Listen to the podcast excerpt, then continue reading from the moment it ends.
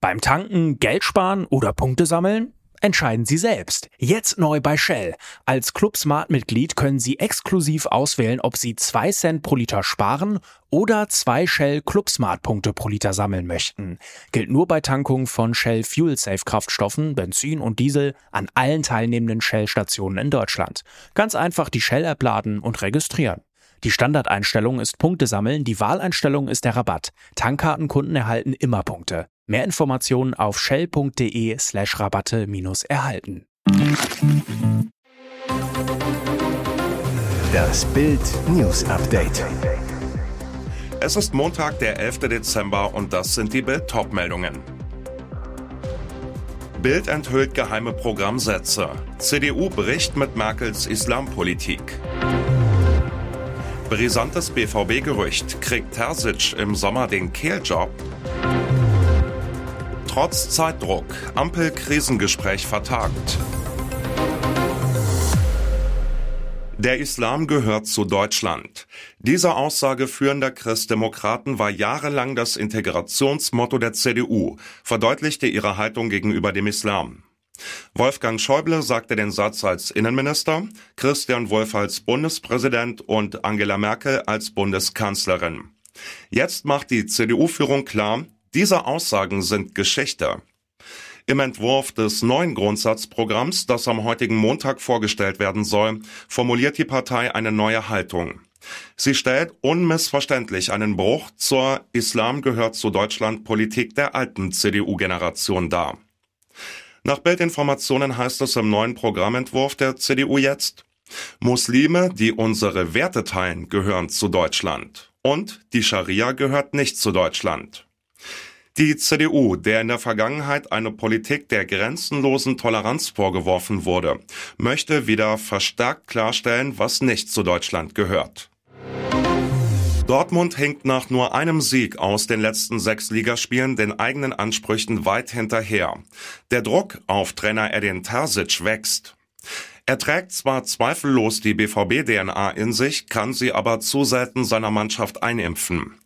Die Leidenschaft, wie in der Schlussphase gegen Leipzig, als es in Unterzahl ohnehin nichts mehr zu verlieren, aber viel zu gewinnen gab, wollen die Fans immer sehen. Die Erfolge in der Champions League sowie die Rückendeckung von Clubboss Hans-Joachim Watzke halten ihn bislang im Amt. Der BVB-Boss weiß genau, dass eine Trennung von Terzic zur Diskussion führen würde, warum es seit Jürgen Klopp nicht mehr gelang, eine Dauerlösung für diesen Posten zu finden. Ein brisantes Gedankenspiel, das derzeit in Dortmund kursiert. Terzic könnte im Sommer Sportdirektor Sebastian Kehl ablösen, der mit ihm nicht immer auf einer Wellenlänge liegen soll. Zugleich würde Watzke damit den bei den Fans beliebten Terzic retten und könnte mit einem anderen Trainer neuen sportlichen Schub bringen. Hält die Ampel oder zerbricht sie am Haushaltsstreit? Sonntagabend Kanzleramt in Berlin. Kanzler Olaf Scholz, Vizekanzler Robert Habeck und Finanzminister Christian Lindner treffen sich zur neuen Krisenrunde. Der angepeilte Zeitplan. Bis Weihnachten muss eine Lösung her, wie das Milliardenloch im Haushalt gestopft wird. Alleine 2024 fehlen 30 Milliarden. Das Finanzloch wird in den folgenden Jahren noch größer. Bislang sollen die drei Ampelchefverhandler für die nächsten Jahre einen mittleren zweistelligen Sparmilliardenbetrag zusammengetragen haben. Aber es bleibt immer noch eine Lücke, die nur mit mehr Schulden, Steuererhöhungen oder noch drastischeren Einschnitten geschlossen werden kann. Der Zeitdruck ist groß. Mittwoch bis Freitag reist Scholz zum EU-Gipfel nach Brüssel. Gibt es bis dahin keinen Durchbruch, bleiben nur noch ein paar Tage bis zum 22. Dezember für eine Einigung. Aber, wie die DPA berichtet, wurden die Verhandlungen am späten Sonntagabend nur vertagt. Am Montag, heute, soll demnach weiter gerungen werden, wie das Milliardenloch im Haushalt gestopft werden kann. Schwerer Unfall im Zittauer Gebirge. Durch die Schneelast ist am Sonntag ein riesiger Baum in sich zusammengekracht, als gerade eine vierköpfige Wanderergruppe darunter entlang lief. Drei Menschen sind dabei teilweise schwer verletzt worden. Ein eingeklemmter Mann musste durch einen Bergungstrupp befreit werden. Der 71-Jährige wurde unter dem gewaltigen Stamm begraben. Weder er noch seine Begleiter konnten ihn befreien. Sie alarmierten den Notruf. Ein Großaufgebot an Einsatzkräften rückte an, darunter Bergwacht, Luftrettung, Polizei und Feuerwehr. Auf dem Weg zum Unfallort gerieten die Kameraden jedoch selbst in Gefahr. Auf der eisglatten Straße rutschte ein Feuerwehrauto in den Graben. Die Retter bleiben zum Glück unverletzt. Es gelang ihnen, zu Fuß bis zu den Wanderern durchzukommen.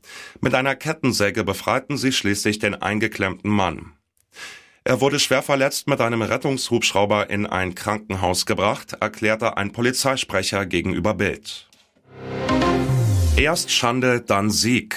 Schalke-Chaoten haben beim Spiel in Rostock für hässliche Tribünenszenen gesorgt. Der Kellerknaller wird für 28 Minuten unterbrochen, bevor Königsblau gegen 10 Hansa-Profis am Ende mit 2 zu 0 gewinnt. Macht Platz 13 ein kleiner Schritt weg vom Abgrund zur dritten Liga. In der 38. Minute raucht's am Gästeblock. Ordner greifen ein, Polizisten marschieren auf weil offenbar Schalke-Chaoten eine Sicherheitsscheibe zerstört haben und in eine neutrale Zone zwischen den zwei Fanblöcken eingedrungen sind, wird die Partie unterbrochen.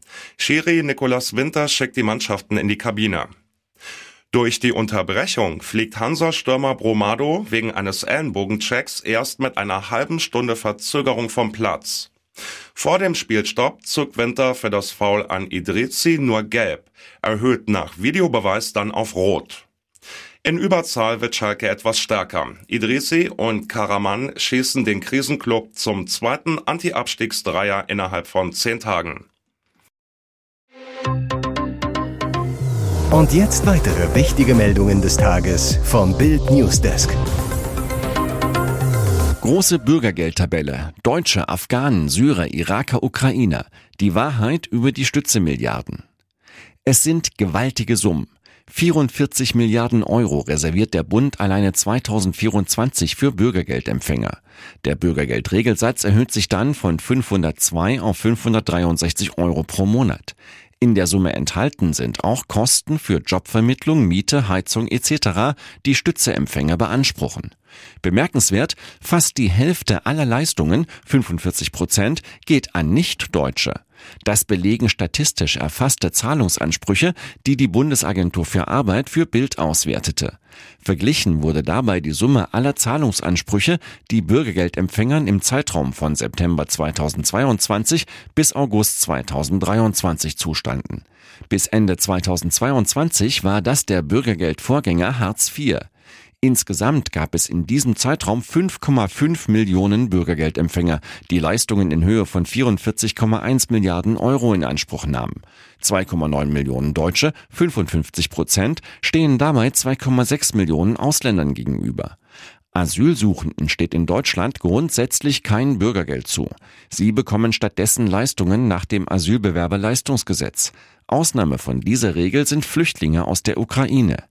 Mehr Zahlen und Hintergründe lesen Sie auf Bild.de. Verzweifelter Hilfeschrei einer Mutter. Die Frau im Hamas-Video ist meine Tochter. Die Bilder gingen noch am 7. Oktober um die Welt.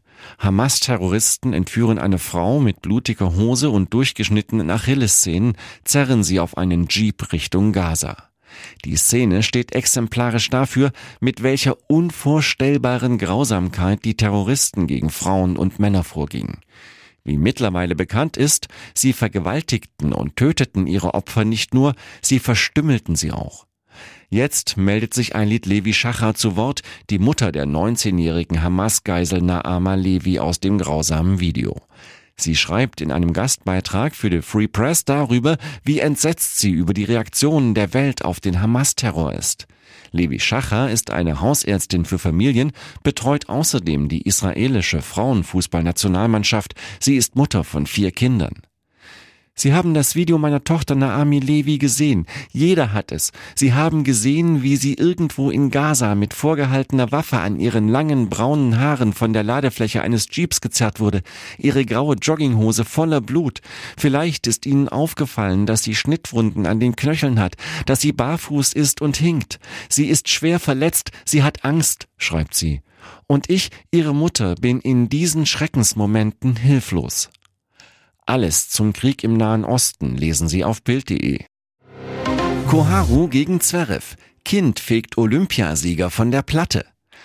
Manchmal erleben auch die Größten eine kleine Überraschung. Wie Tennis-Olympiasieger Alexander Zverev, der in der Gala der Bildhilfsorganisation Ein Herz für Kinder zum spontanen Tischtennis-Match gegen die 13-jährige Koharu aus Bad Königshofen antrat.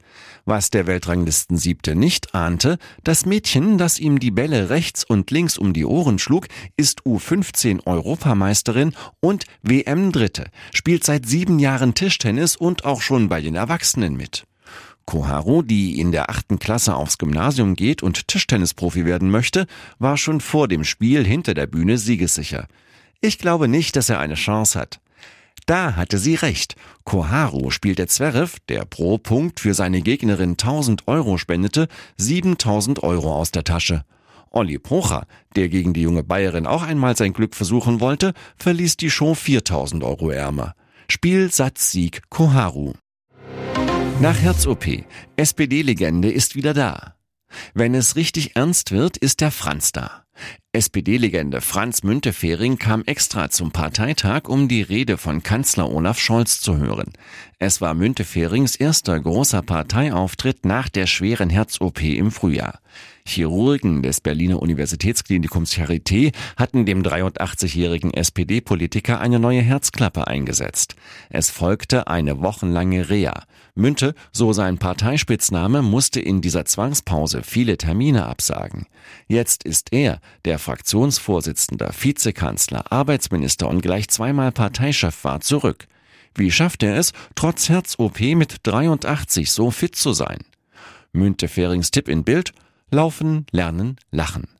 Der Mann, der auf tägliche Gymnastik, schnelles Gehen und kaltes Duschen setzt, saß bei der Scholz-Rede in der ersten Reihe direkt neben Kanzlergattin Britta Ernst. Und er war der Einzige, den Scholz direkt in der Rede ansprach. Da ging es um den Sozialstaat.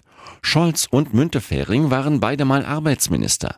Der Kanzler spielte darauf an, dass er und Münte zu gut die ständigen Forderungen nach Sozialkürzungen kennen würden, die aber falsch seien. Scholz, es wird keinen Abbau des Sozialstaats in Deutschland geben.